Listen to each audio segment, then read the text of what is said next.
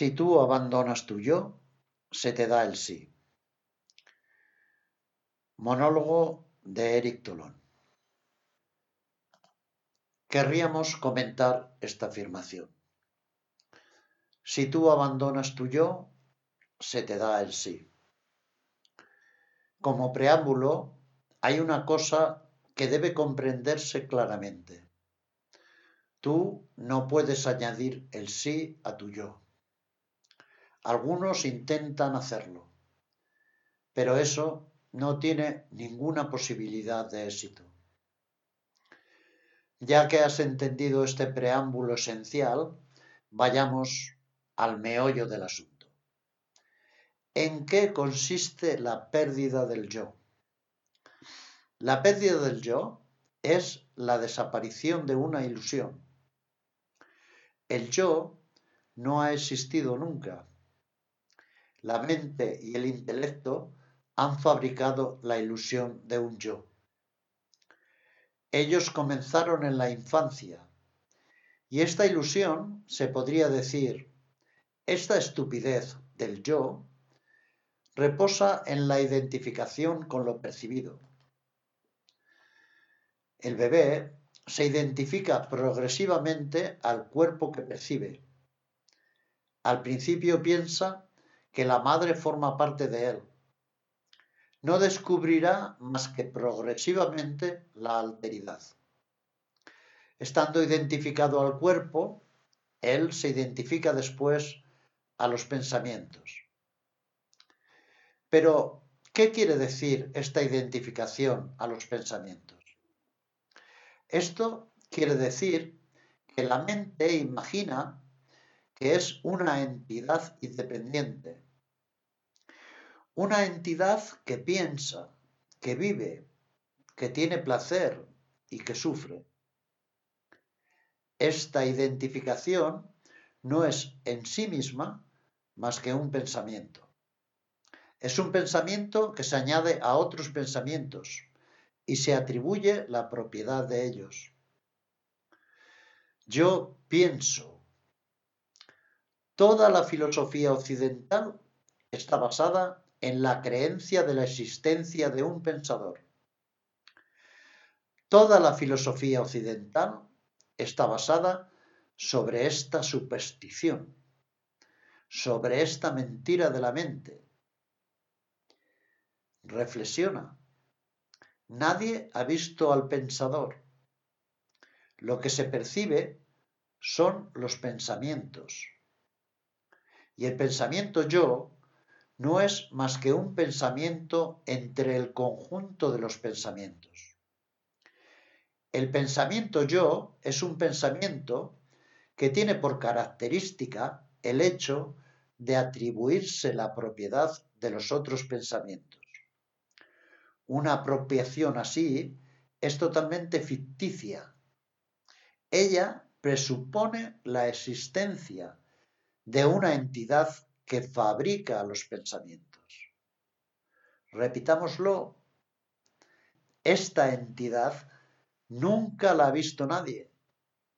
Es una entidad ficticia y falsa.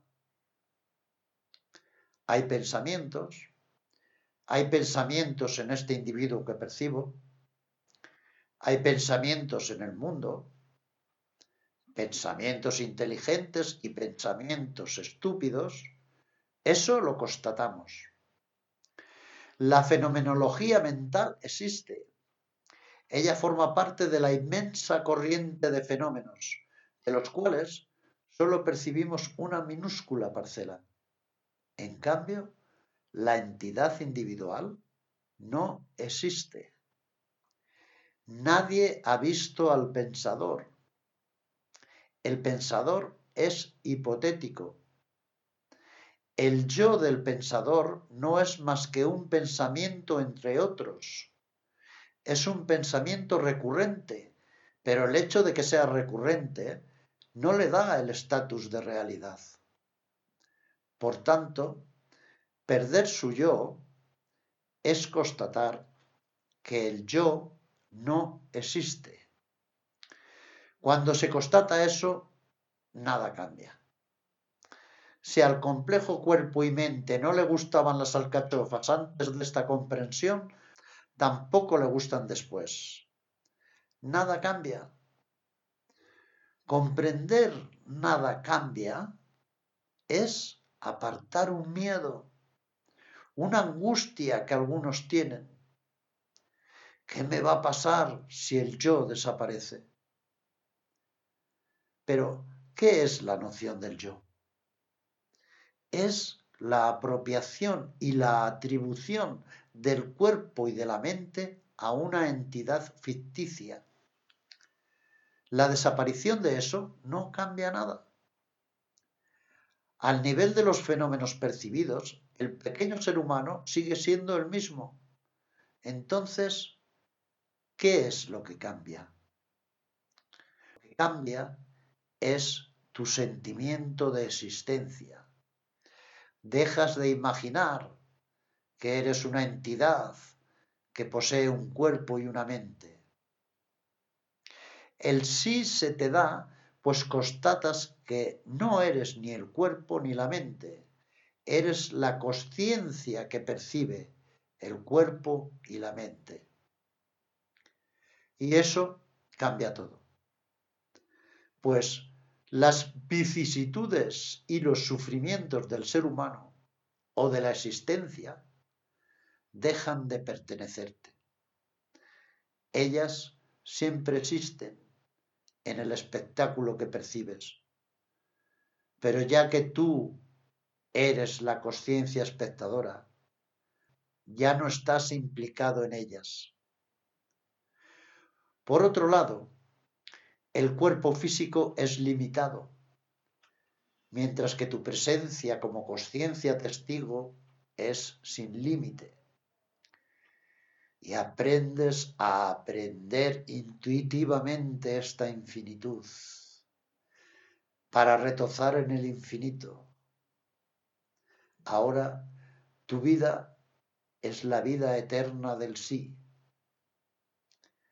En esta eternidad el espectáculo de la vida humana solo pasa por algunos instantes.